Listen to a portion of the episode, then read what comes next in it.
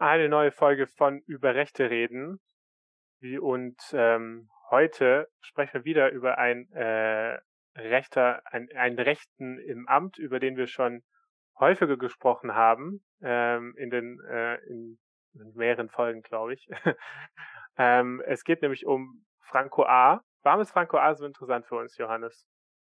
Ja, Franco A. passt hervorragend in die neue Serie, die wir gestartet haben, nämlich Rechte im Amt, ähm, weil Franco A. inzwischen ein verurteilter Rechtsterrorist ist, der Soldat gewesen ist lange Zeit. So, ähm, dementsprechend lohnt es sich durchaus mal, äh, ihn anzugucken. Natürlich, ja, ich, ich, ich weiß, da kann man jetzt gleich so ein bisschen klugscheißen und sagen, ja, aber ein Soldat, der ist ja jetzt nicht verbeamtet, das ist ja was anderes. Das ist vollkommen richtig ein Soldat ist äh, oder eine Soldatin sind keine, sind keine BeamtInnen, aber es gelten doch relativ ähnliche Regeln für sie und vor allem für das, was uns hauptsächlich interessiert. Das, was uns hau hauptsächlich interessiert, ist nämlich die Frage, wie eben der Staat damit umgeht, wenn in seinen eigenen Reihen äh, Rechtsextremisten unterwegs sind. Spielt das natürlich eine ganz erhebliche Rolle, ne? weil wenn ich im Militär irgendwie einen Haufen Faschos habe, ähm, dann ist es nicht unbedingt eine Institution, der die Bevölkerung irgendwie trauen kann, beziehungsweise der man irgendwie die, äh, die, die Wahrnehmung von den wichtigen Aufgaben der Sicherheitspolitik äh, übertragen kann. Was jetzt kein ganz genereller Vorwurf sein soll. Es ist aber durchaus so, dass es in Militärkreisen durchaus dazu kommt, dass dort ja, nationalistisches Gedankengut, sagen wir mal, äh, in allen Ehren gehalten wird. Ne? Und Franco A. ist dafür ein hervorragendes Beispiel. So, Julian Franco A. Kenn, kennst du ja ein bisschen. Äh, wann hast du den Namen zum ersten Mal gehört? Hm, ich glaube, oh, das ist jetzt eine sehr schwierige Frage. Ich kann es nicht so ganz einordnen. Es müsste wahrscheinlich so 2018, 2019, vielleicht auch schon 2017 gewesen sein, als die Nachricht kam, dass sich ein Bundeswehrsoldat als äh, syrischer Flüchtling ausgegeben hat und ähm, Anschläge, Anschläge geplant hat auf Politiker in, Deutschland. Das war meine relativ große News damals. Ja, genau, das war auch so tatsächlich die, das, das erste Mal, dass man irgendwie was von Franco äh, A in der Presse wahrnehmen konnte.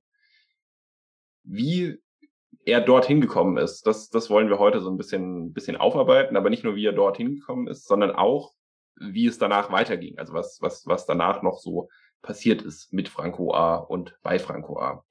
Fangen da jetzt einfach mal so ein bisschen an.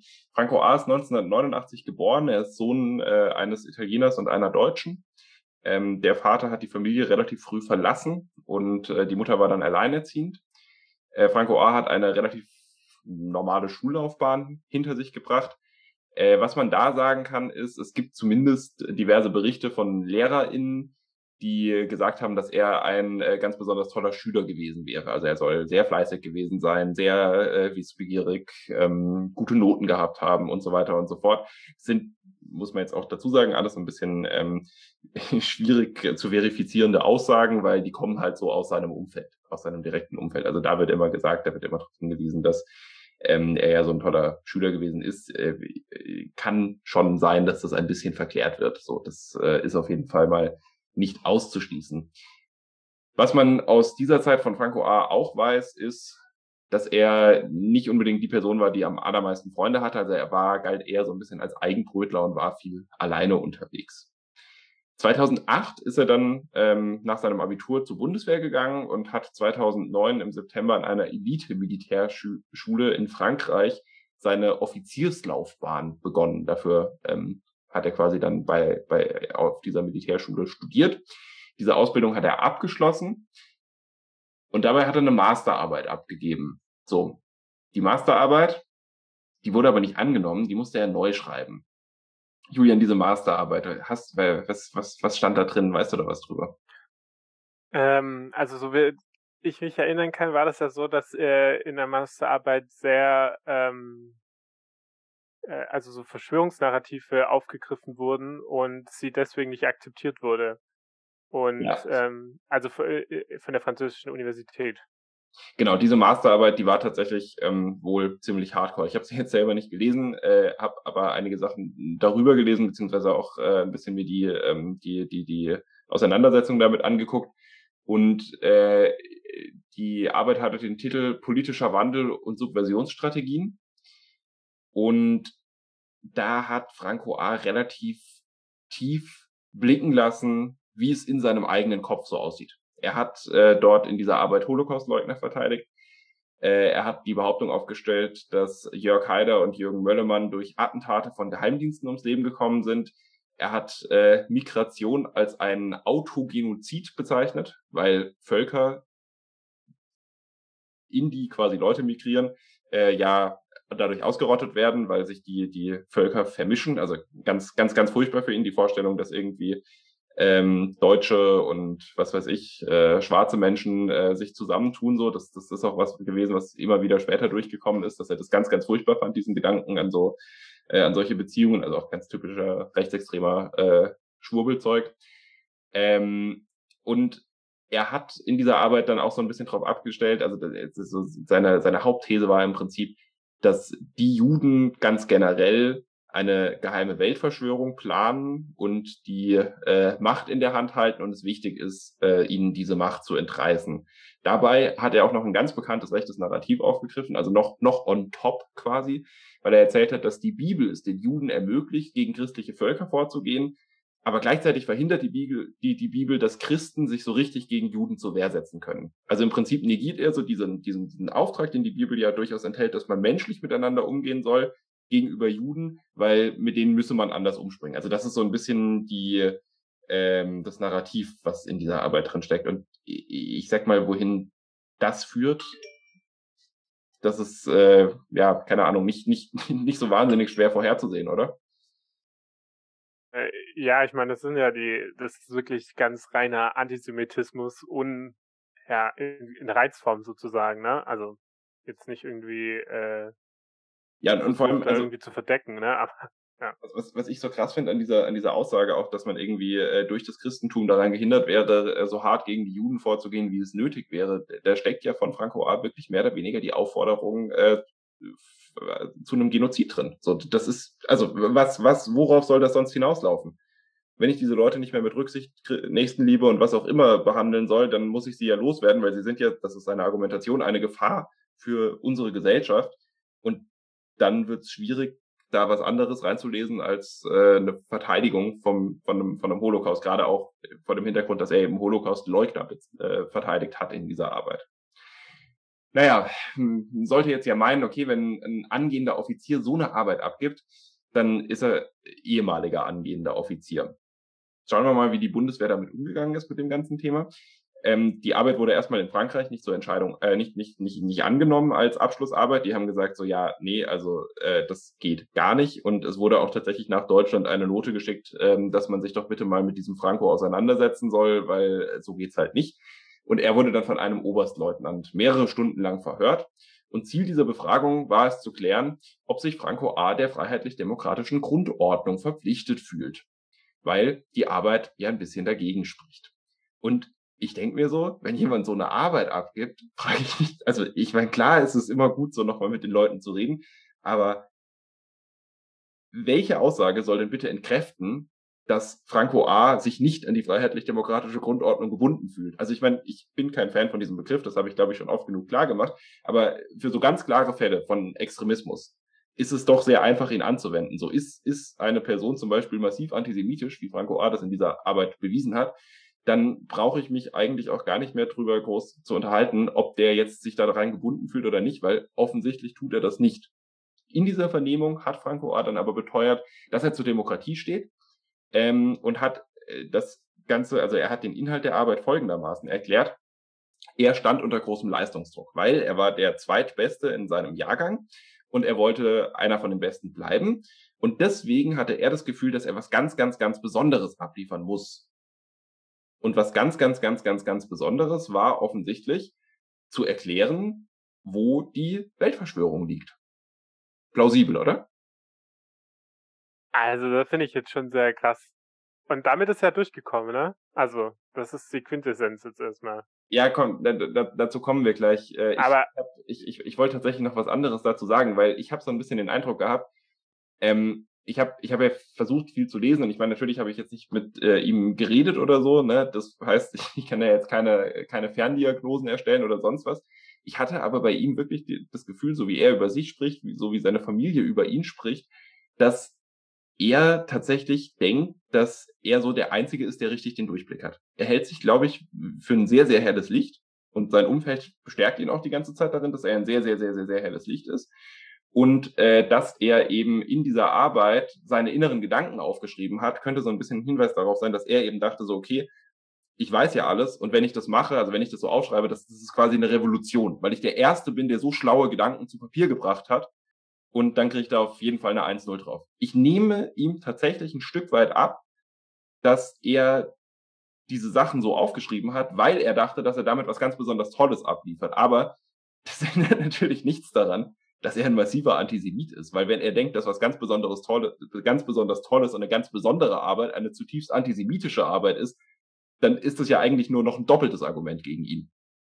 Es ist ja auch ein bisschen, ich meine, es ist wirklich ein bisschen erbärmlich, weil ich meine, diese, es, es ist ja, eigentlich müsste es ja jedem bewusst sein, dass sich der Antisemit selten selbst als Antisemit bezeichnet und so äh, diese Befragung auf dem Level, wie, wie ob jemand selbst sagt, ja, ich bin demokratisch und ich bin gar nicht antisemitisch. Ich meine, man muss die Leute immer an ihren Taten messen lassen und nicht, nicht an dem, was sie in so der Befragung sagen. Ne? Also, ja, vor allem, ähm, also geh, geh mal auf eine durchschnittliche Querdenken-Demo und frag die Leute da, ob sie äh, zur Demokratie stehen. Die werden natürlich alle Leute Ja sagen. Gar keine Frage. Auch wenn die, auch, auch wenn die zum Beispiel, also ich meine, das, das ist ja auch was, was äh, inzwischen zu diesen Verschwörungsnarrativen, gerade von dieser antisemitischen Welt, also von, von dieser jüdischen Weltverschwörung, dieser antisemitische Verschwörungstheorie von der jüdischen Weltverschwörung, äh, ganz tief drinsteckt, ist so dieser, dieser Gedanke, dass das Judentum in irgendeiner Form der Demokratie abträglich wäre, weil es eben so diese geheimen Absprachen gäbe. Und diese Leute behaupten dann, dass man Demokratie eben erst herstellen kann, indem man was gegen diese Verschwörung tut. So, das, das, das ist ja so ein bisschen die Quintessenz von der ganzen Geschichte, beziehungsweise so wird da häufig argumentiert inzwischen. Dementsprechend ist es auch ein Faktor, der überhaupt keine Aussagekraft haben darf. Nur weil jemand sagt, ich bekenne mich zur Demokratie, heißt es noch lange nicht, dass die Person sich zu einer Demokratie bekennt, an der alle Leute teilhaben dürfen, weil das tut Franco A. ganz offenkundig nicht, was ja diese Arbeit beweist. Naja, seine Aussagen reichen der Bundeswehr allerdings aus. Die Arbeit wird abgelehnt, also er muss eine neue Arbeit schreiben, aber es wird gesagt, dass äh, also es wird, wird tatsächlich in einem Gutachten geschrieben, äh, dass man ihm keine extremistische Gesinnung unterstellen könne. Ja, Julian, Julian lacht gerade. Was, was denn sonst? Also was, ja. was willst du ihm sonst mit also was, was, was ist sonst die Weltanschauung von so einer Person, die da schreibt, außer eine extremistische? Also wie kann man sich das dann schönreden? Also der Wehrdisziplinaranwalt, der das zu beurteilen hatte, der hat Folgendes dazu geschrieben. Angesichts der ihm unzweifelhaft zugeschriebenen hohen Intellektualität ist Franco A. Opfer seiner eigenen intellektuellen Fähigkeiten in der Darstellung geworden. Das schreibt, das schreibt der Wehrdisziplinaranwalt. Also was er damit im Prinzip sagen will, ist, ähm, alle haben Franco A. immer gesagt, er wäre so schlau, aber Franco A. ist überhaupt gar nicht schlau und hat halt irgendwas sehr Dummes geschrieben. So, das ist so ein bisschen die Quintessenz, glaube ich, weil er sich selber für den aller, allerklügsten gehalten hat, dachte er, er muss sowas ganz besonders Tolles und Schlaues abliefern und dazu war er einfach nicht in der Lage, weil er halt so schlau dann doch nicht ist. Aber das so übel, dass man das eigentlich, dass man da jetzt so auf so eine Mitleidstour mit ihm kommt, als das jetzt als problematisch wirklich zu sehen. Ja, also, dass man Tenor, sagt, also der Tenor ist, dass die Bundeswehr scheinbar der Meinung ist, dass eine Arbeit, die die jüdische Weltverschwörung nachweisen will, die wird zwar nicht angenommen, aber die macht noch keinen Antisemiten aus einer Person. Und also das ist so, das ist so grotesk.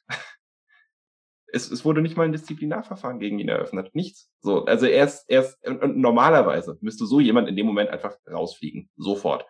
Ähm, lustigerweise, der MAD, militärischer Abschirmdienst, also Geheimdienst, der auch die Bundeswehr überwacht, der wurde über die Arbeit nicht mal informiert. Die haben das denen nicht mal gesagt.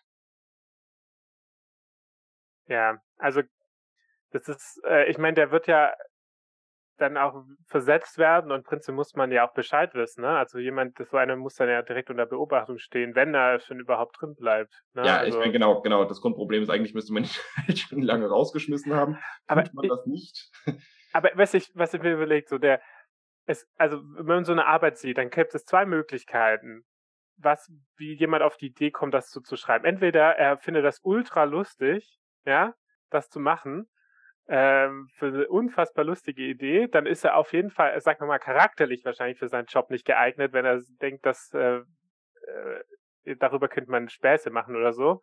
Oder er meint es halt ernst und dann ist er halt absolute Gefahr. Also, ähm, ja, kann das nicht, also ich kann das absolut nicht verstehen. Und ich kann auch nicht verstehen, also ich meine, da sehen wir schon richtig Problem bei der Bundeswehr. Wer entscheidet denn am Ende darüber, dass das, äh, dass das in Ordnung ist, sein Verhalten? Muss das müsste das nicht automatisch an eine externe Stelle gegeben werden. Also weiß nicht, wer also entscheidet wenn, da? Wenn, wenn eine Arbeit wegen Demokratiefeindlichkeit und Antisemitismus nicht zur Entscheidung angenommen wird, und das war die Begründung damals von der französischen Militärschule, dass, dass sie die deswegen nicht annehmen, dann müsste man schon meinen, dass da automatisch irgendein Prozess in Deutschland in Gang gesetzt werden müsste, dass das gemeldet wird. Also erstens an den MAD, zweitens nach ganz weit oben irgendwo im Ministerium, wo halt sich jemand dann mal den Fall genauer anguckt und überlegt, okay, ist das also was machen wir? Was machen wir mit, was machen wir mit dieser Person? Dass das dann irgendwie, keine Ahnung, das hat dann irgendein random äh, Bundeswehranwalt scheinbar behandelt, das Thema.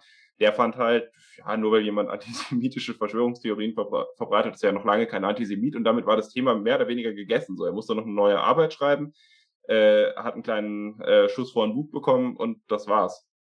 Und ich meine, wie gesagt, nochmal, es ist so absolut absurd, dass man sich hinstellt und erzählt, dass das irgendwie was mit dem Druck, der auf ihm gelastet hat, zu tun, zu tun hatte. Weil wenn Franco A. der Meinung war, dass das wirklich das Beste ist, was er abliefern kann, dann ist er ein überzeugter Antisemit. Das ist die einzige Erklärung dafür. Da, da kann mir keiner erzählen, hat der arme Junge stand so unter Druck, der dachte, er muss was ganz Tolles machen. Ja, aber wenn er das für ganz toll hält, was sagt denn das über ihn aus, verdammt nochmal?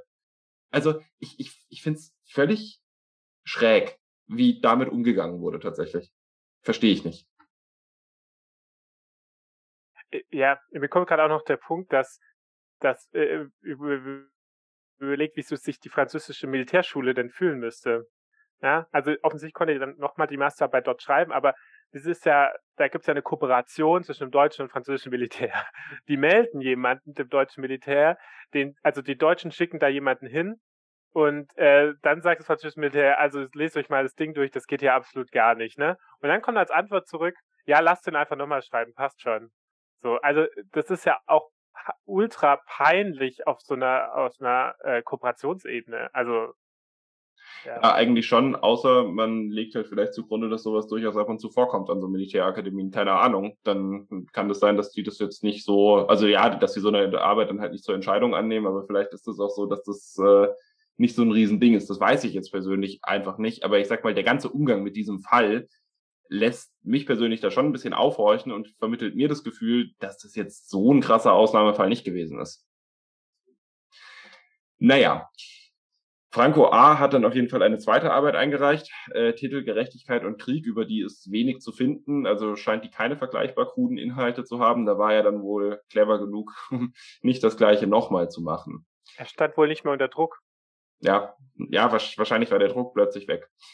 Ähm, Gut, ich sag mal, Klassenbester wurde dann wohl eh nicht mehr. Stand vielleicht ein bisschen unter Beobachtung ähm, an der Stelle. Ja, dann äh, hat Franco A. seine Offizierslaufbahn begonnen. Und das nächste, was dann irgendwie relevant über ihn zu wissen ist, ist, dass er sich 2015 im Dezember als äh, David Benjamin in einer Asylunterkunft in Offenbach angemeldet hat und behauptet hat, syrischer Flüchtling zu sein. Ähm, der Name, das fand ich ganz interessant, der ähnelt dem eines früheren Klassenkameradens von ihm. Und der wurde natürlich auch befragt von der Polizei, also irgendwie verhört. Und äh, der Klassenkamerad meinte, naja, irgendwie verstanden haben sie sich damals schon gut.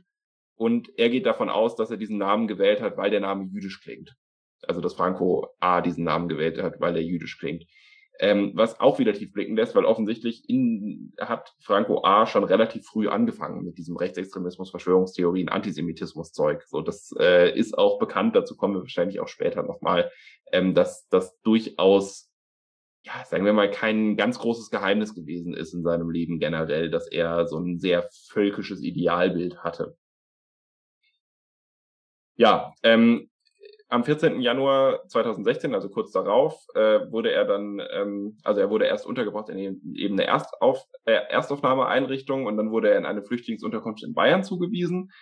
Ähm, und im Januar 2016 ist Franco A. auch Mitglied einer äh, Prepper-Gruppe gewesen. Rate mal, in welchem Netzwerk der organisiert war, Julian. Ja, bestimmt im Hannibal-Netzwerk. Absolut richtig, genau, im Hannibal-Netzwerk. Und äh, diesen, diesen Dude, der den Codenamen Hannibal benutzt, den hat er auch äh, später im Verlauf noch mindestens zweimal getroffen. Schön, ne? Äh, weißt du nochmal, wer der Hannibal war? Mir ist gerade irgendwie entfallen. Der war ja auch Bundeswehrsoldat, oder? Oder irgendwo. Ja, Soldat war er auf jeden Fall. Welche Rolle er genau gespielt hat, weiß ich nicht. Ich meine, das ganze Hannibal-Netzwerk ist ja auch eins, das vor allem von so Sicherheitskräften, Ex-SoldatInnen oder auch SoldatInnen, äh, nein, Soldaten, kann man, glaube ich, ja guten Gewissens sagen, äh, betrieben wird. Ähm, und äh, ja, ich glaube, so gerade Leute aus der Bundeswehr spielen einfach eine große Rolle in diesem ganzen Netzwerk. Ja, dann gibt's einen Vorfall, das, das wurde so später irgendwie ein bisschen äh, im Gericht aufgerollt. Im äh, April ist Franco A. mit einem anderen Oberleutnant zum Essen verabredet gewesen. Er hat die ganze Zeit über dann ein Doppelleben geführt. Ne? Also er war einerseits ähm, der Flüchtling David Benjamin, der irgendwo in Bayern zugewiesen war, und auf der anderen Seite war er eben Franco A., der für die Bundeswehr gearbeitet hat. Ähm, er hat aber wohl diese ganze diese ganze Flüchtlingsgeschichte doch sehr schleifen lassen und war nur dann in den Unterkünften, wenn er dort irgendwie Termine hatte oder sowas. Also wenn irgendwas äh, für seine Flüchtlingsexistenz Notwendiges passiert ist, war er da. War dann auf jeden Fall Essen mit einem befreundeten Oberleutnant äh, und hat dort, äh, also es hat dann der, der, der mit ihm essen war, erzählt im Nachhinein, ähm, auch viel über seine ja, Verschwörungstheorien und seine, seine Ansicht, äh, dass die jüdische Weltherrschaft und die Umvolkung irgendwie so das Zentrum der momentanen Politik sind, äh, erzählt. Hat auch gesagt, da nochmal ausdrücklich, dass er Misch-ihn verachtet. Das ist das, was ich vorhin schon gemeint habe. Ähm, es ist auch so, dass er solche Aussagen immer wieder in sein Handy reingesprochen hat. Das, das ist bis heute ein bisschen unklar, warum das passiert ist. Er hat sich oft selber gefilmt oder auch kleine Sprachmemos gemacht, die er nicht unbedingt verschickt hat, sondern die er einfach so aufgezeichnet hat. Und das ist jetzt immer so ein bisschen umstritten. War das vielleicht so eine Art Tagebuch, das er da geführt hat? Oder was war eigentlich der, der Witz an der ganzen Geschichte? Ja, ich habe irgendwo auch gelesen, dass er schon relativ früh angefangen hat, Tagebuch zu führen. Ich glaube mit 18, 19. Wahrscheinlich äh, hat er dann, genau, ja, ja, klar, aber ich meine, also es könnte ja auch sein, dass, dass sowas nachher quasi so als Zusammenfassung geplant gewesen ist. Also er hat zum Beispiel auch in den Flüchtlingsunterkünften immer ganz viele Videos von sich selber gemacht und so über die Leute was erzählt und so. Das war nicht mal krass fremdenfeindlich geprägt, alles, was er da erzählt hat. Also da war auch einfach viel dabei, so ja, irgendwie, keine Ahnung, die und die Leute machen jetzt das und das und das Essen, was die da machen, ist lecker oder so. Also so, so, so völlig random Alltagsdinge. Man weiß nicht so ganz genau, was er mit diesen Schnipseln eigentlich vorgehabt hat. Gut, also bei diesem, äh, bei diesem Abendessen war es dann so, dass äh, der Zeuge, der mit ihm essen war, äh, gemeint hat, er hat den, ähm, äh, er hat den, den Aussagen dann widersprochen und ist dann deswegen auch irgendwie mit äh, Franco A. aneinander geraten, noch so ein bisschen. Ähm, insgesamt wird aber häufig behauptet, dass das so weiß ich nicht, dass es eher, eher was sehr Seltenes gewesen sei, dass äh, Franco A. seine Verschwörungstheorien und seinen ziemlich offenen völkischen äh, Nationalbegriff so offen geäußert hat und dass er das normalerweise eher so für sich behalten hätte. Das, das wird dann immer auch immer gesagt, so, ne, er hat das immer in sein Handy reingesprochen und so, das war halt mehr so was für sich und so von außen konnte man das gar nicht so richtig wissen. Äh, das wurde allerdings vor dem ähm, OLG, im OLG-Prozess, zu dem wir später noch kommen, ziemlich deutlich widerlegt, weil da hat ein Bundeswehrsoldat mit türkischen Wurzeln ausgesagt und der hat gemeint, äh, Franco A.'s rechtsextreme Einstellung, die war in der Truppe hinlänglich bekannt. Äh, der ist immer wieder dadurch aufgefallen, dass er behauptet hat, dass die Ankunft der Flüchtlinge von den Amerikanern und Zionisten geplant ist und eine Racheaktion für den Zweiten Weltkrieg sei und das Ziel der ganzen Aktion sei, die deutsche Rasse auszulöschen. Also ähm, auch in der Bundeswehr muss man eigentlich gewusst haben, was Franco A. für ein Dude ist, also wie der, wie der eingestellt ist. Das sollten auch relativ viele Leute mitbekommen haben. Aber wie das so oft ist, wird dann immer so getan, als ob keiner von was gewusst hätte. Ne? Da sind die Deutschen ja immer ganz gut drin. Naja, ähm, es gibt da noch ein kleines Schmankerl ähm, das mit seiner Flüchtlingsgeschichte erstmal wenig zu tun hat, weil im Juli 2016 ist Franco A. in die Tiefgarage der Amadeo Antonio Stiftung eingedrungen und da hat er Fotos von äh, irgendwelchen Autos gemacht und ein paar Tage später hat er eine Schießübung gemacht und auf einem Zettel eine kleine Notiz hinterlassen, auf der stand, wir befinden uns an einem Punkt, an dem wir noch nicht handeln können, wie wir letztlich wollen. Ja. ja. Ähm, klingt nach äh, Anschlagsträumen. ja, ziemlich, ziemlich deutlich. Man muss auch dazu sagen, äh, es wurde ja später eine Liste mit Namen gefunden bei ihm. Ähm, Heiko Maas, Claudia Roth und äh, Annette, Annette Kahane, ähm, die Vorsitzende der Amadeo Antonio Stiftung. Und ich meine, dort ist er eben in die Tiefgarage eingebrochen und äh, hat mal so ein bisschen abgecheckt, was da so los ist. Er hat dann später behauptet, ähm, dass er das gemacht hat, um mit ihr zu reden, ähm, warum auch immer er dachte, dass er in der Tiefgarage ein freundliches Gespräch mit ihr anfangen kann. Das ist ja, ja total krude wieder. So seine, seine Ausreden sind auch immer wieder einfach völlig wild. Dazu daneben noch diese Notiz. Im November des gleichen Jahres, also 2016, hat er dann eine Anhörung gehabt, in der sich letzten Endes entschieden hat, ob sein Flüchtlingsstatus anerkannt wird. So. Und äh, in dieser Anhörung hat er Französisch und äh, Deutsch mit französischem Akzent gesprochen, hat behauptet, Arabisch könne er nur bruchstückhaft, weil er ja eine französische Abstimmung habe und hat behauptet, ein syrischer Christ zu sein. Ähm, das Ganze wurde ihm damals abgenommen. Der Asylantrag wurde, wie das üblich war, abgelehnt, aber er hat, äh, also David Benjamin, der alias von Franco A., hat subsidiären Schutz erhalten tatsächlich muss jetzt noch dazu sagen, es, ich habe ein Interview mit einer Dolmetscherin aus dem Verfahren gefunden, die hat gemeint, sie fand seine Geschichte nicht so wirklich schlüssig, äh, dachte sich aber, naja, mh, hm, ich möchte niemandem Stein in den Weg legen, so in dem Sinne. Also sie, sie, sie, hat so, sie, sie hat sich so ein bisschen gedacht, okay, äh, das ist jetzt eine Person auch mit einem ganz anderen Glaubenshintergrund als ich, weil sie selber äh, Muslimin war. Ähm, und ich möchte jetzt nicht die Person dann irgendwie anschwärzen, weil vielleicht weiß ich auch einfach nicht genug über die Kultur, aber sie meinte so ein bisschen, so ein bisschen Bauchweh hätte man schon bekommen können bei der ganzen Geschichte. Dennoch ist das Ganze durchgegangen. Franco A. hat äh, subsidiären Schutz in Deutschland bekommen und wurde dementsprechend halt als, äh, ja, so, sein, sein Flüchtlingsstatus wurde anerkannt. Das hat er dann weiter gemacht, also er hat dann weiter so dieses Doppelleben geführt ähm, und ist am 20. Januar 2017 nach Wien gereist. Ähm, am 21. Januar, das hat Franco A. dann in den Aussagen danach behauptet, da hat er eine Waffe im Gebüsch gefunden. Julian, wie oft hast du geladene Waffen im Gebüsch in Großstädten gefunden?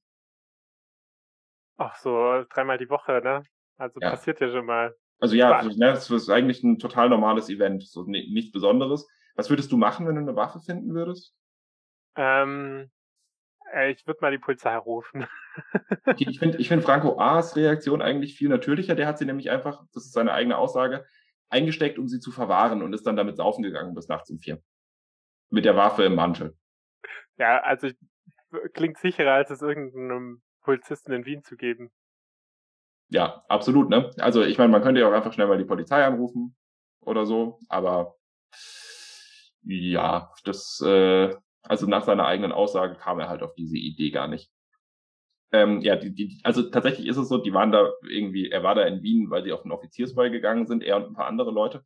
Äh, und dann haben sie sich halt nach diesem Offiziersball noch besoffen und da hatte er auch scheinbar diese Waffe die ganze Zeit in der Manteltasche dabei. Und am nächsten Tag war eben der Plan, äh, von Wien aus ähm, nach Zürich zu fliegen, wenn ich es richtig im Kopf habe. Und am Wiener Flughafen ist Franco A. wohl erst aufgefallen, dass er diese Waffe noch im Mantel hat. Ähm, und die Geschichte, die dann kommt, ist halt die Geschichte, über die er so ein bisschen, also was heißt so ein bisschen, über die er letzten Endes aufgeflogen ist, weil er hat diese Waffe dann am Flughafen genommen und im Putzschacht von einer Behindertentoilette versteckt und ist dann ins Flugzeug nach Zürich äh, geflogen. Mit dabei war ein äh, guter Freund von ihm, der auch im späteren Verlauf noch eine gewisse Rolle einnehmen wird, nämlich äh, Maximilian Tischer, auch äh, Soldat bei der Bundeswehr und inzwischen Vorsitzender der jungen Alternative. Stellvertretender Vorsitzender. Stellvertretender Vorsitzender. Okay, Entschuldigung, ja. Sachsen-Anhalt. Da haben wir damals drüber auch gesprochen, in der Sachsen-Anhalt-Folge. Genau, der äh, hieß, äh, glaube ich, auch äh, Terroristen im Parlament. Ähm, naheliegenderweise, weil äh, Maximilian Tischer tatsächlich ähm, auch der Prozess gemacht wurde wegen der Beteiligung an äh, den eventuell geplanten, von Franco A. geplanten Taten. Gut, äh, die Waffe liegt dann in Wien auf dem Klo im Putzschacht. Zwei Tage später findet eine Putzfrau die Waffe und meldet es den Behörden und die Polizei hat natürlich eine Falle gestellt, ähm, hat ein Alarmsystem dort installiert und gewartet, dass die Person, die sie da versteckt hat, zurückkommt, um sie abzuholen. Also da möchte ich kurz mal anmerken, diese Putzkraft, dass sie auf die Idee kommt, die Polizei zu rufen, nachdem sie die Waffe gefunden hat, finde ich schon ziemlich komisches Verhalten. An ihrer Stelle hätte ich sie einfach mitgenommen und. Und der saufen äh, gegangen, ja, normal. Saufen gegangen und und dann selber aufbewahrt ähm, zur Sicherung. Also finde ich jetzt, muss man anmerken, ist auf jeden Fall ein krasser Move von ihr. Ja, ja, schon, schon, schon ungewöhnlich, sich so zu verhalten. Ja, und tatsächlich ist es so, die genauen Zusammenhänge mit dieser Waffe sind in dem ganzen Prozess Franco A. Es ist alles sehr ungeklärt und irgendwie auch nicht so richtig, äh, also es ist, man, man, man weiß nicht so ganz genau, was das eigentlich sollte. Weil er hat diese Waffe irgendwie entweder nach Wien mitgebracht oder in Wien vermittelt bekommen. So, dass er sie im Gebüsch gefunden hat, sorry, aber das ist einfach unglaubwürdig as fuck. Was ich an der Story tatsächlich von ihm halbwegs glaubwürdig finde, ist diese Aussage, er war halt saufen, hatte das Ding dabei, am nächsten Tag am Flughafen hat er kurz vor der Sicherheitskontrolle erst gemerkt, scheiße, ich habe noch die Waffe einstecken. Das kann ich mir tatsächlich vorstellen. Das würde nämlich erklären, warum zum Teufel er sie an einem Flughafenklo versteckt. Also ein Flughafen, das ist doch wirklich der dämlichste Ort, um eine Waffe zu verstecken, den man sich überhaupt vorstellen kann. Wo ist die Wahrscheinlichkeit bitte noch höher, dass sie gefunden wird? Da, da ist ein bisschen traurig, bin ich traurig, aber es wäre schon ein bisschen absurd gewesen, wenn er mit dieser Waffe in die, in die Sicherheitskontrolle gegangen wäre. Das ist, äh, das ist richtig, ja. Also äh, Maximilian Tischer hat das so dargestellt, also natürlich alles mit Vorsicht zu genießen, aber das ist seine Aussage im, äh, im Zeugenstand gewesen. Ähm, er wäre durch die Sicherheitskontrolle gegangen und Franco hätte nach ihm gehen sollen. Und dann hätte er nur noch, hätte er sich umgedreht und dann hätte er nur noch gesehen, wie Franco A. völlig entsetzt dastand und plötzlich weggerannt ist, obwohl das schon relativ knapp war, dass sie den Flug überhaupt noch bekommen. So, das ist so seine Aussage, wie das passiert ist. Ich kann mir das schon vorstellen irgendwo, weil ich persönlich noch nicht so hundertprozentig verstanden habe, warum man ausgerechnet ein Klo an einem Flughafen als Versteck für eine Waffe benutzt. Das geht mir nicht so richtig rein. Vor allem, wenn man die Waffe dann später dort auch einfach abholt, was Franco A. dann ja eben, ja, probiert hat. Am 3. Februar ist er dann nämlich äh, mit dem Flugzeug nach Wien äh, gereist und wollte dann die Waffe abholen, ist ins Klo gegangen und wurde selbstverständlich von der Polizei festgenommen, die das Ganze ja schon lange mitbekommen hatte. Ich meine, da spricht ja schon alles dagegen, dass er die, äh, die Waffe ja wiederholen möchte, dass er sie gefunden hat. Weil wenn er sie nur gefunden hätte, dann wäre es ihm eigentlich scheißegal gewesen, wenn die jetzt im Klo wäre. Also, weißt du, dann hätte er sie ja wieder weggehabt, so. Aber also den Aufwand, nochmal sie wiederzuholen, spricht ja dafür, dass sie ihm gehört hat.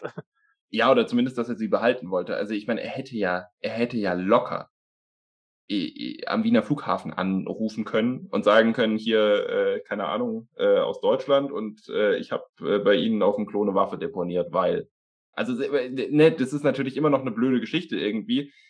Aber so mit der Story von wegen, ich weiß nicht, ich habe die gestern da im Gebüsch gefunden, war dann hart saufen und dann habe ich sie auf dem Klo versteckt, äh, weil ich ähm, durch die Sicherheitskontrolle musste und meinen Flug sonst verpasst hätte und ich kam nicht mehr dazu, das anders zu sagen. Natürlich wirft das irgendwie viele Fragezeichen auf. Aber ich denke mir so, das wäre ja locker möglich gewesen, weil nach seinen eigenen Aussagen war sein Plan, die Waffe abzuholen und dann der Wiener Polizei zu übergeben. Und da muss ich ganz ehrlich sagen, A, verstehe ich nicht, warum er sie nicht schon lange am Flughafen der Polizei gegeben hatte, weil er hätte das auch einfach vor der Sicherheitskontrolle machen können, hätte auch der, statt sie auf dem Klo zu verstecken, hätte er sie auch abgeben können. Und B, er hätte dann anrufen können in Wien und sagen können, da und da ist die Waffe, holt die da bitte raus. Wenn er nichts vorgehabt hätte mit dieser Waffe. Aber seine Geschichte ist so, wie sie erzählt wird von ihm, einfach extrem unglaubwürdig. Es spricht alles dagegen. Und sein Umfeld, das fand ich auch sehr spannend zu sehen, die erklären sich das alles damit, dass er ein Eigenbrötler ist und sowieso schon immer sehr speziell war und manchmal ein bisschen in seiner eigenen Welt lebt. Und da denke ich mir so, also sorry, beim besten Willen, aber das ist doch kein Grund, so mit einer Waffe umzugehen. Gerade als Soldat, wo man sich ja damit auskennen sollte, dass es nicht so easy ist, so ein Ding einfach irgendwo zu finden, damit rumzulaufen und sie dann irgendwo zu verstecken auf dem Klo, ähm, sollte da ein bisschen mehr Sensibilität vorliegen. Hoffe ich zumindest manchmal. Ja, ich meine, das ist ja schon wie mit dieser Arbeit. Also wenn man es ihm wohlwollend auslegt, ist er dann, muss man aber zu dem Schluss kommen, dass er auf jeden Fall ähm, nicht geeignet ist für diesen Job so. Also das ist ja, ja die mindestens, also wenn man das ausspricht und wenn man es eigentlich so liest, wie man es eigentlich rational lesen sollte, dann äh, spricht ja noch viel mehr dagegen. Gegenüber. Ja, absolut ja, es kam so ein bisschen, wie es kommen musste in dem Fall. Die Polizei hat ihn verhört, Fingerabdrücke genommen und ihn wieder auf freien Fuß gesetzt. Und am 9. Februar ähm, wurden diese Fingerbehörden nach Deutschland äh, übermittelt, im System abgeglichen und äh, siehe da, die Fingerabdrücke von Franco A. aus Österreich stimmen irgendwie mit denen von David Benjamin, der als Flüchtling in Bayern lebt, äh, überein. Komisch. Am 20. Februar hat die Staatsanwaltschaft in Frankfurt dann ein Ermittlungsverfahren gegen Franco A. eingeleitet und dort erstmals auch schon äh, diesen Vorwurf formuliert, äh, Vorbereitung einer schweren staatsgefährdenden Gewalttat, weil er hat eine Waffe auf dem Klo versteckt, hat sich als Flüchtling registriert und der Schluss, der dann nahe lag, war folgender. Man ging davon aus, dass Franco A. vorhatte, als sein Alias Straftaten zu begehen, also Anschläge zu begehen in Deutschland um das dann quasi so auf die Flüchtlingswelle zu schieben. So, so die Flüchtlinge, die zerstören jetzt hier Deutschland. So, das, das, das war so ein bisschen die Idee, die die Staatsanwaltschaft hatte. Und ich finde, dass die bis heute auch sehr plausibel klingt, schlicht und ergreifend. Ja, aber da, da ist da wieder ein Logikfehler von ihm drin. Also für das, dass er sich so schlau hält. Weil wenn er diese Anschläge dann, also sein Ziel war es dann sozusagen als Geflüchtete Anschläge zu verüben, damit die Leute ähm, äh, um das sozusagen dieser Flüchtlingspolitik anzugreifen. Aber der, der Denkfehler von ihm ist ja, dass er rausgekommen ist, welcher Geflüchtete das ist. So, also man hätte rausgefunden, dass es Mark Benjamin ist. Und man hätte ja dann bei seiner Geschichte rausgefunden, dass es ja um einen christlichen Flüchtling gehandelt hätte irgendwie. Und ob dann sein ganzes Ding aufgeht, das wäre ja dann total absurd, weil prinzipiell waren ja diese Anschläge, die Geflüchteten ja irgendwie zugeordnet werden, geht es ja darum um islamistischen Terror. Ja, also dieser Zusammenhang. Und nicht jetzt, dass irgendein Geflüchteter äh, christlichen Glaubens aus Syrien einen Terroranschlag begeht. Das ist ja, also das denke ich nur so, dann war jetzt auch nicht das Schlauste von ihm, das so zu kreieren es ist tatsächlich auch so ein bisschen die Argumentation, die seine Verteidigung geht bei der ganzen Geschichte. Die, die sagen, na ja, das, das hätte ja auch alles gar nicht gepasst. So, das, das, das passt auch nicht so richtig zusammen. Was man da aber tatsächlich äh, ihm zu Lasten legen muss, ist, er konnte ja schlecht dahin gehen und so tun, als ob er ein muslimischer äh, Flüchtling aus Syrien wäre, weil er kein Arabisch spricht. Und das wäre natürlich sofort aufgefallen, dann hätte er diese Registrierung niemals bekommen. Also er konnte nur über dieses äh, christliche Ding gehen, weil das die einzige Möglichkeit war, wie er sicher subsidiären Schutz bekommt und zusätzlich es nicht aufliegt, wenn er äh, nicht äh, gescheit Arabisch sprechen kann, weil so ganz bruchstückhaft spricht er wohl auch oder sprach er zumindest auch Arabisch. Ähm, dementsprechend ist es so ein bisschen, ja, es macht die Story ein bisschen unrund und es ist auch trotzdem, also ne, man, man, man darf nicht, man darf nicht vergessen, man hat es bei Franco A auch tatsächlich mit einer Person zu tun, die sehr wirr ist in vielen Handlungen, Aussagen und so weiter und so fort. Man sieht, also man sieht das ja auch an dieser Masterarbeit. Das ist ja, das ist ja ein, ein Werk von einer Person, die ein vollkommen krudes Weltbild hat. Und das darf man bei ihm halt immer nicht so ganz vergessen, dass nicht alles, was er tut, ist zwangsläufig irgendwie logisch nachvollziehbar. Und weiß ich nicht, vielleicht hat er nicht mal geplant, als, äh, als Flüchtling in Anführungszeichen Straftaten zu begehen, aber es liegt doch recht nahe, dass er versucht hat, also dass er darauf hingearbeitet hat, Straftaten zu begehen. So dieser Zettel, über den wir vorhin gesprochen haben, auf dem drauf stand, wir können jetzt noch nicht so handeln, wie wir es gerne wollen. Das sind ja alles so Indizien, die doch sehr in diese Richtung führen. Ja, die äh, Ermittlungen waren also aufgenommen und äh, pass auf, am 13. April hat äh, Franco A. Ähm, einem guten Freund von ihm, ähm, ich glaube Michael F., Matthias F. Matthias F., okay. Ähm, Matthias F. Waffen und Munition aus seinem Keller übergeben. Waffen und Munition aus seinem Keller. Ähm, wie, wie, wie kann der denn Waffen und Munition haben, der Franco? Das darf der ja nicht mal unbedingt, oder? Nö, eigentlich als äh, Bundeswehrsoldat kannst du die Sachen ja auch nicht einfach mitnehmen. Deswegen ja, ist er verwundert. Genau, Homeoffice. Ähm, ja, also das ist ja das, das große Problem, was ja jetzt in den letzten Jahren immer wieder aufkommt, dass äh, Munition und Waffen fehlen, was ja absolut eigentlich überhaupt nicht passieren dürfte, weil die ja äh, dort äh, auf äh, Militärgelände ja gelagert werden müssen und eigentlich auch die Munition einzeln ja abgezählt wird, ähm, wie viel benutzt wird bei Schießübungen und so ein Kram. Und äh, offensichtlich hat er es ja dann zu Hause bei sich rumliegen haben. Ja, 1088 Schuss, 203 davon äh, unterliegen dem Kriegswaffenkontrollgesetz sogar. Also sind nicht nur Waffen, sondern Kriegswaffen. Das ist dann nochmal eine spezielle, äh, spezielle Regelung, die da geschaffen wurde für besonders gefährliche Waffen, für so, keine Ahnung, so Maschinengewehre und so Bums halt. Ich kenne mich natürlich nicht wahnsinnig gut mit Waffen aus, aber sagen wir mal, wenn die Waffe mehr Schaden anrichtet, dann fällt sie potenziell eher unter das äh, Kriegswaffenkontrollgesetz. Franco A. hat gesagt, er hätte diese Waffen äh, gesammelt, ähm, falls ein Krieg ausbricht in Deutschland und der Staat die Kontrolle verliert. Also das sind so diese ganz typischen Prepper-Geschichten, die er da einfach erzählt hat. Ähm, und das Arbeits, äh, das, das Arbeitsgericht, das Amtsgericht Frankfurt hat am 13. April, April, als Franco A. diese Munition und Waffen weggegeben hat, Haftbefehl gegen ihn erlassen. Da stellt sich dann auch irgendwie die Frage, ob ihm das wieder ein Vögelchen gezwitschert hat oder ob das reiner Zufall gewesen ist. irgendwie alles ein bisschen merkwürdig, ne? 13 Tage später, also am 26. April, wird Franco A. dann auf dem Bundeswehrgelände in Hammelberg festgenommen. Ähm, der Freund von ihm, also dieser Matthias F., dem er die Waffen und die Munition übergeben hat, der wird am selben Tag in Frankfurt festgenommen. Also wahrscheinlich wurden die zu dem Zeitpunkt einfach schon überwacht. Ähm, Franco A. wurde dann erstmal in Haft genommen und äh, hat dann auch mit einer Psychologin gesprochen, gegenüber der er gesagt hat, dass äh, die Aussage, äh, also dass die Vorwürfe, die gegen ihn formuliert werden worden sind, eine Frechheit wären. Ähm, sein Motto sei Liebe und Frieden. Schön, oder? Liebe und Frieden.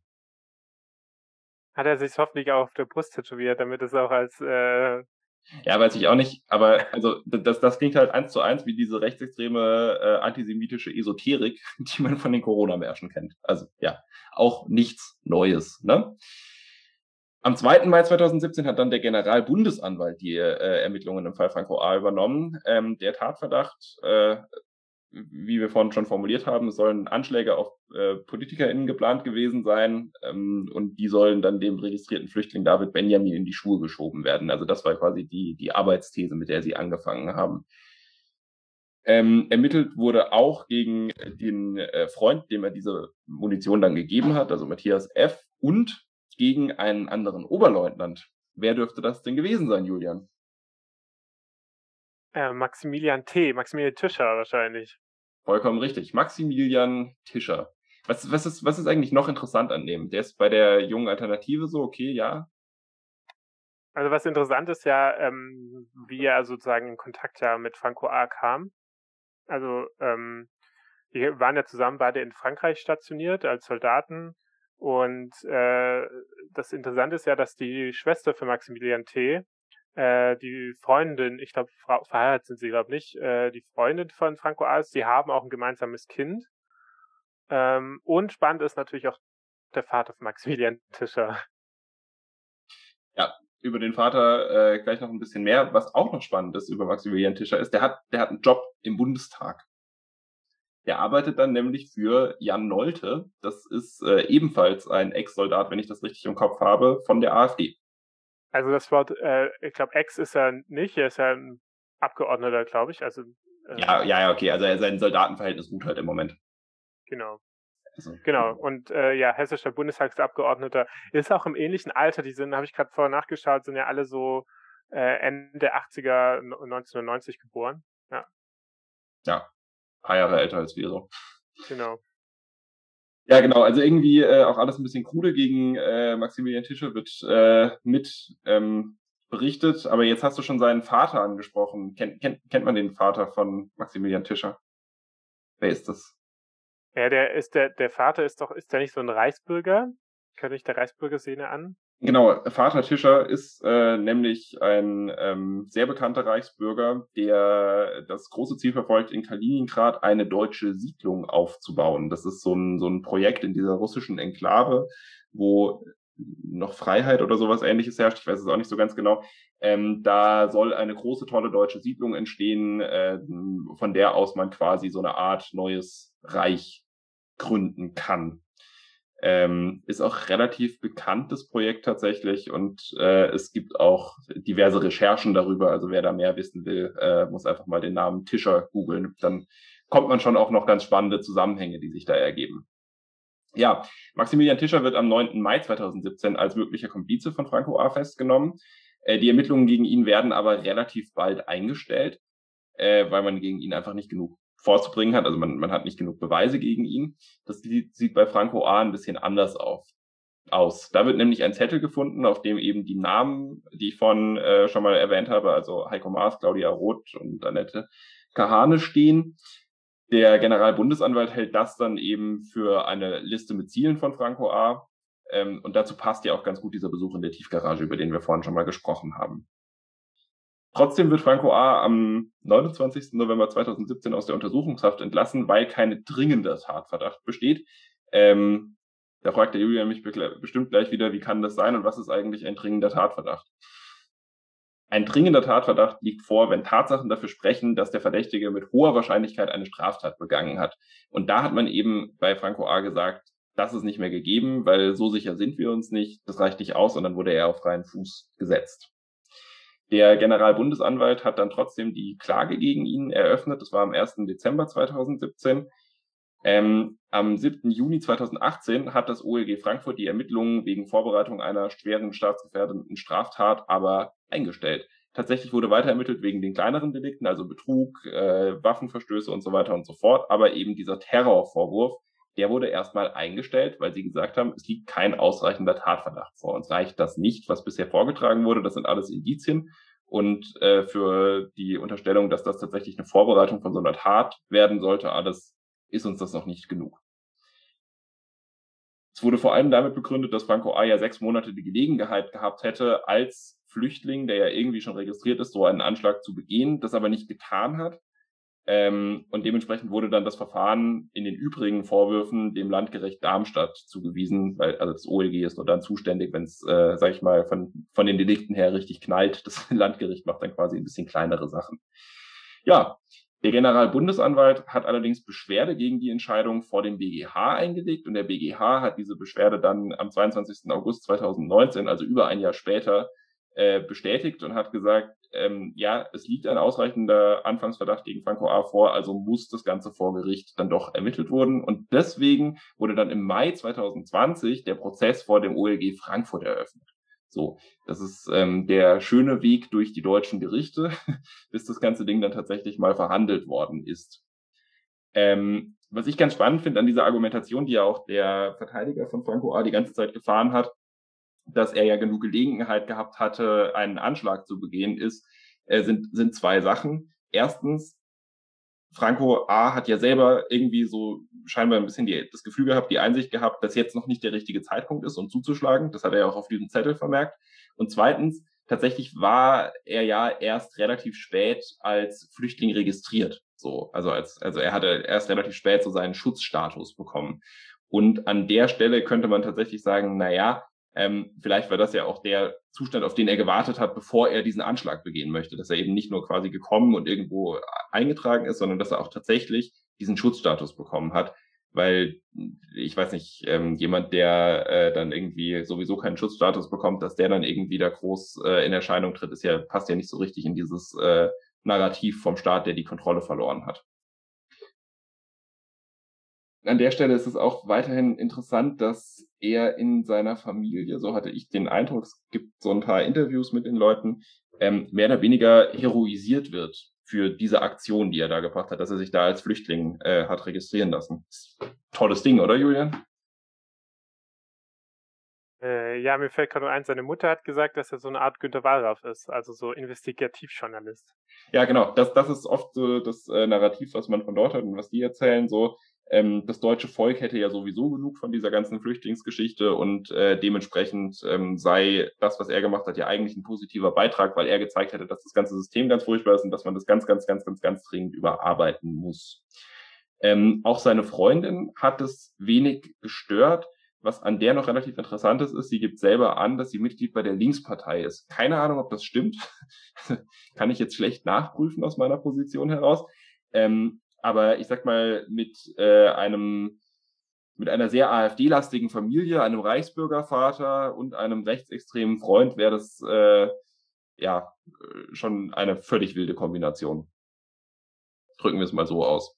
Aber auch sie schien das mit dieser ganzen Flüchtlingsgeschichte so ähnlich zu sehen wie Franco A. Also auch sie war da so der Meinung, ja, über, also sie hat immer gesagt, über Politik hätten sie sowieso nicht so viel geredet miteinander, aber ähm, Franco A sei auf jeden Fall ja, kein, kein Extremist oder so. Obwohl ihr schon auch klar war, dass er irgendwie so völkisches, völkischen Nationalismus gut findet. Also das ist alles so ein bisschen, es, ist, es, wird, es wird extrem beschönigt, extrem verklärt aus seinem näheren Umfeld, was jetzt auch nicht völlig unverständlich ist. Ne?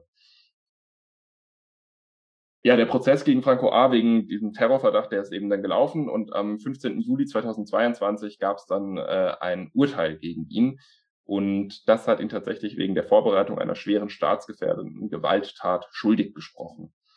Ähm, was noch interessant gewesen wäre, in dem Urteil aber gar nicht gemacht wurde, ist äh, so über die Frage von rechtsextremen Netzwerken in der Bundeswehr und in Sicherheitsbehörden mal zu sprechen. Das, äh, darauf geht das Urteil aber nicht weiter ein, beziehungsweise da wurde halt relativ wenig zu ermittelt auch. Ähm, Franco A. wird aber eben unterstellt, dass er dazu fest entschlossen war, diese, also eine Gewalttat auszuüben, also einen Anschlag zu begehen im Großen und Ganzen. Das Gericht sagt, das Ob der Tat stand fest, das Wann war noch nicht festgeschrieben. So, also sie haben gesagt, so, er hat noch auf den richtigen Zeitpunkt gewartet, aber es war klar, dass er das auf jeden Fall machen möchte. Richtiges Urteil, Julian?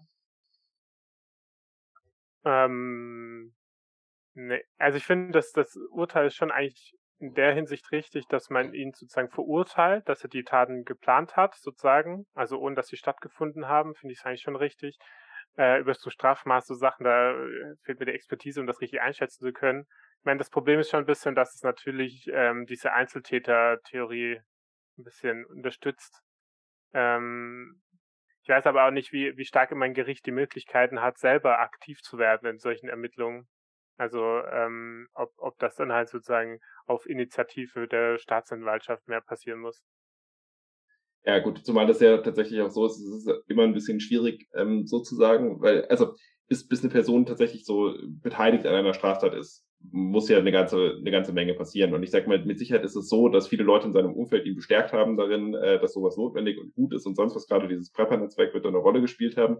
Aber nur weil ich jemandem sage, es müsste mal jemand einen Anschlag auf Politiker begehen, habe ich halt noch keine Anstiftung oder sowas begangen. Ne? Also das heißt, es ist auch immer so ein bisschen schwierig, was darf ich eigentlich ermitteln? Das Gericht ist ja jetzt dann auch nicht dafür da, irgendwie die politische Aufklärungsarbeit in dem Sinne zu leisten und zu gucken, wie viele rechtsextreme Netzwerke gibt es eigentlich in der deutschen Bundeswehr. Das muss schon von anderer äh, Stelle passieren. Ja, ich möchte eine kleine Passage aus dem Urteil vorlesen, die ähm, sehr deutlich macht, was das Gericht über Franco A. gedacht hat.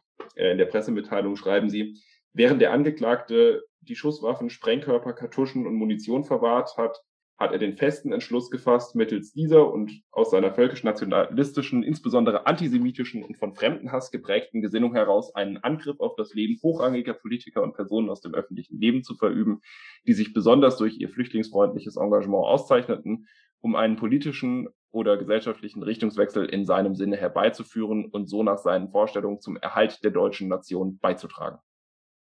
So. Das ist das, was ihm quasi gerichtlich am Ende attestiert worden ist. Er ist jetzt verurteilt worden ähm, für fünfeinhalb Jahre, hat wie zu erwarten äh, Revision gegen dieses Urteil eingelegt. Das heißt, das Ganze wird dann jetzt nochmal vom BGH verhandelt. Ja, wie sieht's aus mit seiner Soldatenlaufbahn? Ähm, geht die dann weiter, wenn er aus dem Knast rauskommt, falls der BGH ihn nicht freispricht? Nein, das wird sicherlich nicht der Fall sein. Also erstens, es läuft ein Disziplinarverfahren gegen ihn äh, schon die ganze Zeit.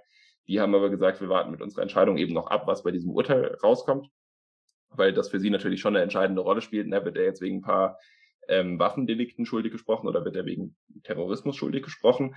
Tatsächlich ist es in dem Fall sogar so, ähm, also auch, auch für Soldaten gelten eben, gilt, gilt eben diese, diese Verfassungstreuepflicht, die wir schon mal besprochen haben äh, in der ersten Folge unserer Serie Rechte im Amt.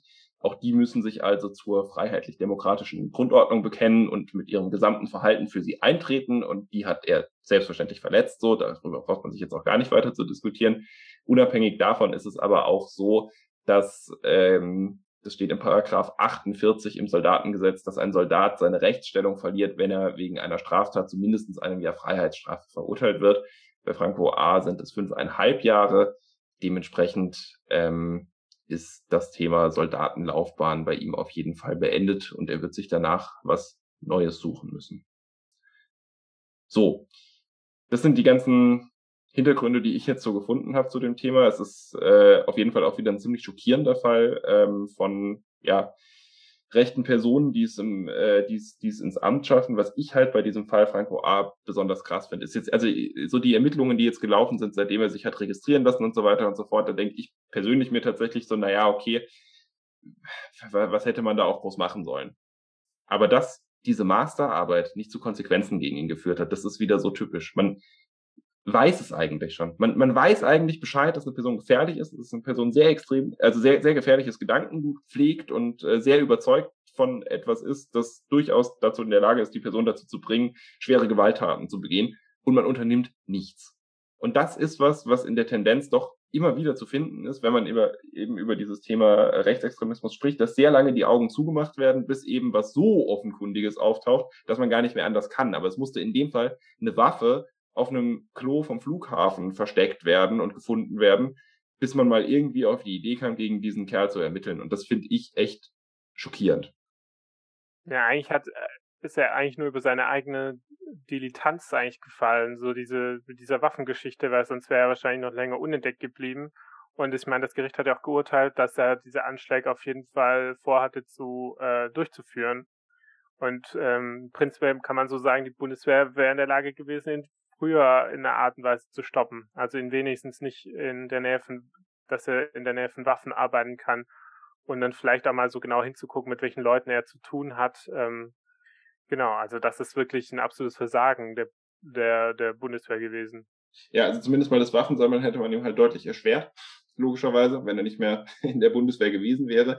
Und ich meine, äh, man muss ja auch tatsächlich sagen, jetzt mal rein, also gehen wir mal ganz weg von diesem, äh, verhindern wir damit tatsächlich irgendwie einen Anschlag oder nicht. Es ist ja so, dass der Staat, in dem solche Leute wie Franco A. eben für ihn arbeiten und dort lange unentdeckt bleiben, auch einfach ein wahnsinniges Vertrauensproblem bekommt. Und zwar zu Recht, weil, sorry, aber wenn, wenn auch ein anderer Soldat zum Beispiel aussagt, jeder wusste, dass der Kerl Rechtsextremer ist, aber man hat halt nichts dagegen getan in der Truppe, dann stellt sich für mich da schon ein bisschen die Frage, was, was, was machen die da eigentlich? Und erwarten die wirklich, dass die Leute, was ja gerne aus konservativen äh, Kreisen so getriggert wird, dass man irgendwie Respekt vor Militär haben soll und dass man irgendwie auf die, äh, die Leute im Sicherheitssystem vertrauen soll und sonst was, aber sowas unterminiert doch jegliches Vertrauen, dass man in solche Institutionen in irgendeiner Form entwickeln könnte von vornherein. Wie soll ich Vertrauen zu einer Institution aufbauen, in der ein Franco A. trotz so einer Masterarbeit nicht aufliegt?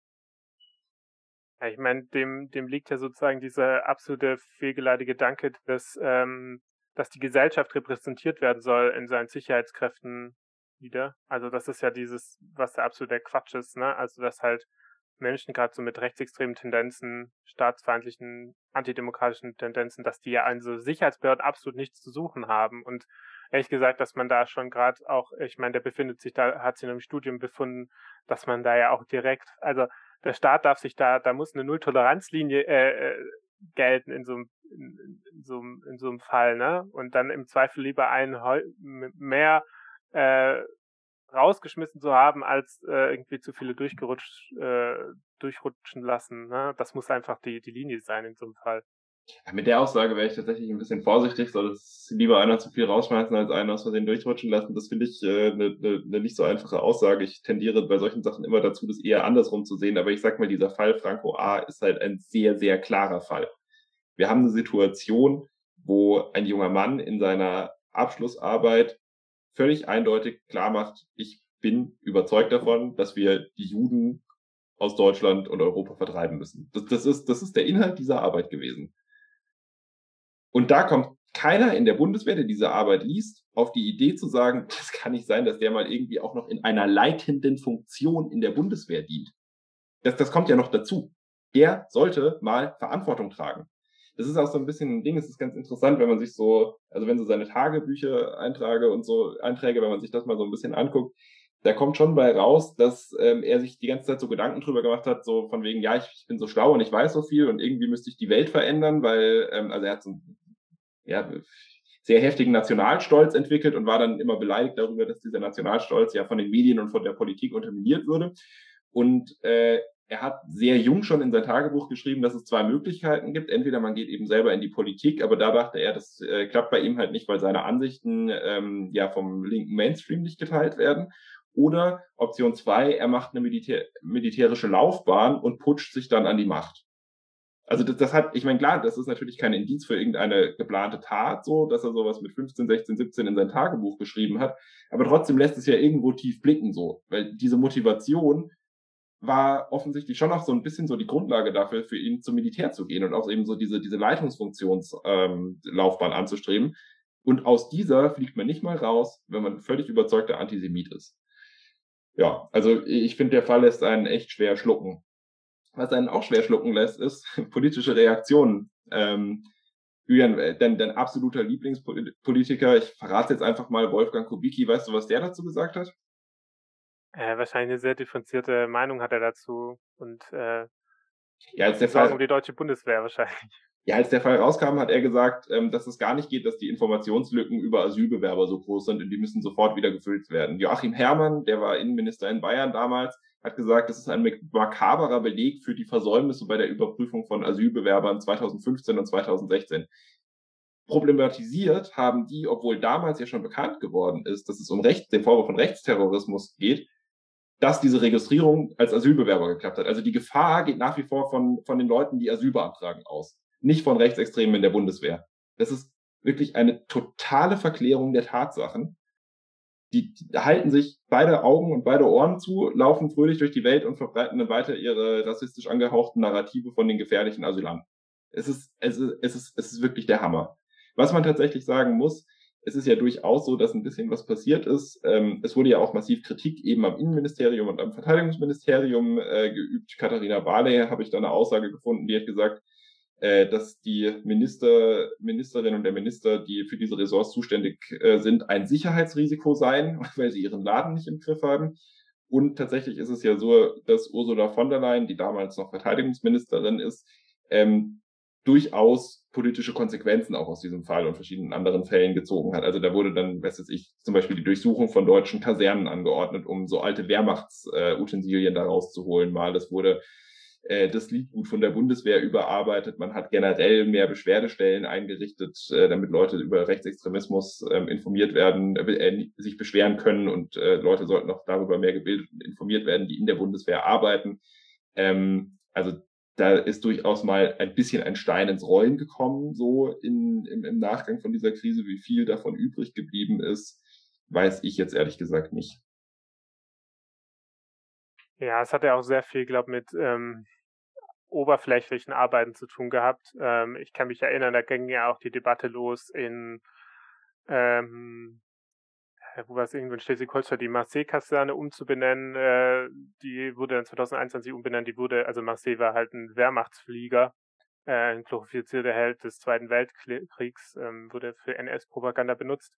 Äh, nachdem war die Fliegerkaserne noch benannt. Ähm, genau, und äh, das waren halt so Sachen. Also man hat irgendwie das Gröbste erstmal rausgeräumt. Ähm, ähm, genau, aber ich glaube, das Problem ist ja so ein bisschen jetzt, äh, mit, ohne jetzt die Verteidigungsministerin in Schutz zu nehmen, aber dass es halt unfassbar schwierig ist, glaube ich, in dieses äh, System reinzukommen. Also gerade in diese, diese eigene Welt, die sich da entwickelt, davon von außen irgendwie äh, großen Einfluss zu bekommen, ist, glaube da braucht es einfach äh, krasse Reformen und so, die natürlich absolut nötig sind.